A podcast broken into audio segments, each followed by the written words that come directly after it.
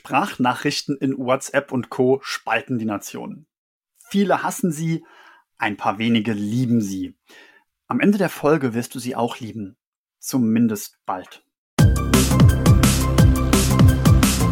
Und damit willkommen zu Produktivfucht 3. Mein Name ist Sascha Feth und mir fällt gerade auf, dass ich dir mit der Podcast-Folge ja jedes Mal eine ganz lange Sprachnachricht schicke und ich nichts von dir zurückkriege oder nur selten. Also, wenn du mir schon immer irgendwas sagen oder mich irgendwas fragen wolltest, dann tu es. Ich freue mich darauf, von euch zu hören.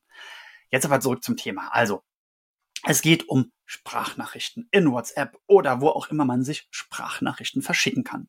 Und es gibt ganz viele Leute, die hassen Sprachnachrichten und es gibt ganz viele Leute, von denen bekomme ich ausschließlich Sprachnachrichten. Am Anfang habe ich sie auch gehasst, dann habe ich länger darüber nachgedacht und mittlerweile liebe ich sie, wenn man es richtig macht. Aber der Reihe nach.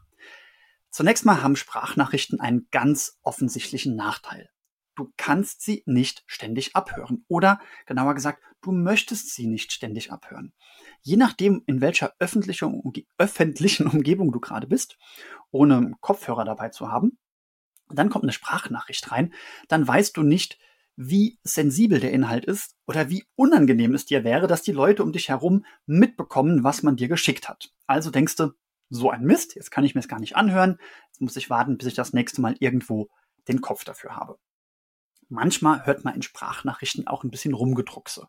Die Leute sind gerade offensichtlich abgelenkt, haben die Gedanken nicht sortiert. Da bekenne ich mich übrigens schuldig, dass ich leider auch viel zu oft in der Sprachnachricht erst meine Gedanken sortiere. Dann entschuldige ich mich auch immer direkt.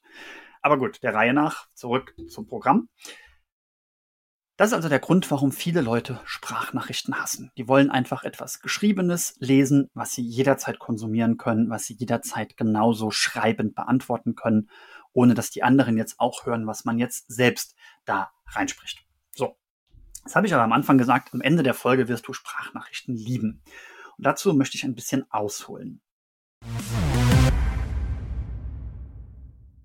In meinem Buch Schluss mit E-Mail-Stress habe ich ein eigenes kleines Kapitel über Messenger. Da denke ich zunächst mal mehr an Slack oder Microsoft Teams, also an Team Messenger, aber das überträgt sich. Und zwar sprechen wir hier vom Unterschied zwischen synchroner und asynchroner Kommunikation. Synchrone Kommunikation ist das persönliche Gespräch oder das Telefonat oder natürlich auch das Videotelefonat.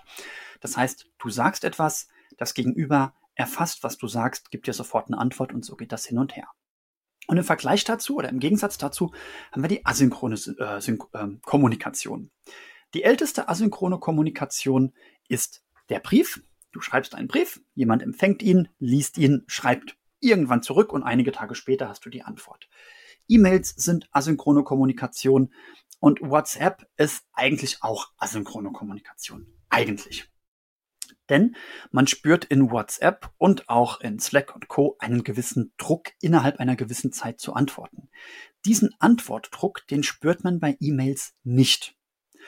Und weil das so ist und weil es in vielen Firmen gelebte Firmenkultur oder Philosophie ist, dass man innerhalb von einer Stunde antworten sollte, nennen manche die Kommunikation nicht asynchron, sondern asynchronisch. Also so ähnlich wie asynchron, aber eigentlich nicht so richtig, weil der Antwortdruck da ist.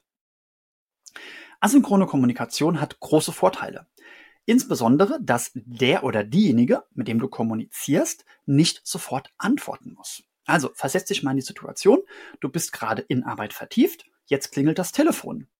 Das reißt dich aus der Arbeit raus. Allein die Tatsache, jetzt drüber nachzudenken ob du den Anruf beantwortest oder ob du zurückrufst. Auch wenn jemand an deiner Tür steht, bist du in deiner aktuellen Tätigkeit unterbrochen. Unterbricht dich eine E-Mail in deiner aktuellen Tätigkeit? Nein, tut sie nicht, wenn du das E-Mail-Programm geschlossen hast.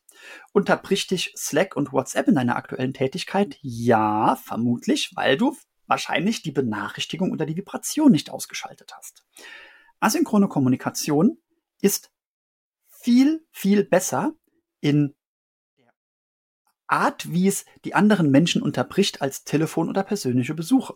Asynchrone Kommunikation unterbricht für gewöhnlich nicht. Das ist wie gesagt ein großer Vorteil. Auf der anderen Seite hat die synchrone Kommunikation den großen Vorteil, dass man Anliegen viel schneller klärt. Der gleiche Sachverhalt, wenn ich jetzt nur die Zeit gucke, die ich brauche, um meine Antworten zu verfassen und zu senden und die Antwort des Gegenübers äh, zu erfassen und dann darauf zu reagieren. Wenn ich nur diese Zeit angucke, dann braucht es mehr Zeit, fünf Nachrichten hin und her zu schicken, als drei Sätze zu sprechen. Okay, wenn man bei diesen drei Sätzen in Smalltalk verfällt, dann ist das wieder dahin und in Smalltalk verfällt man eher, wenn man nicht per E-Mail unterwegs ist. Aber das reine Anliegen ist schneller geklärt. Und es ist allein deshalb schneller geklärt, weil Rückfragen sehr schnell gestellt werden können und weil man dem Gegenüber normalerweise ansieht, ob das, was man gesagt hat, verstanden wurde.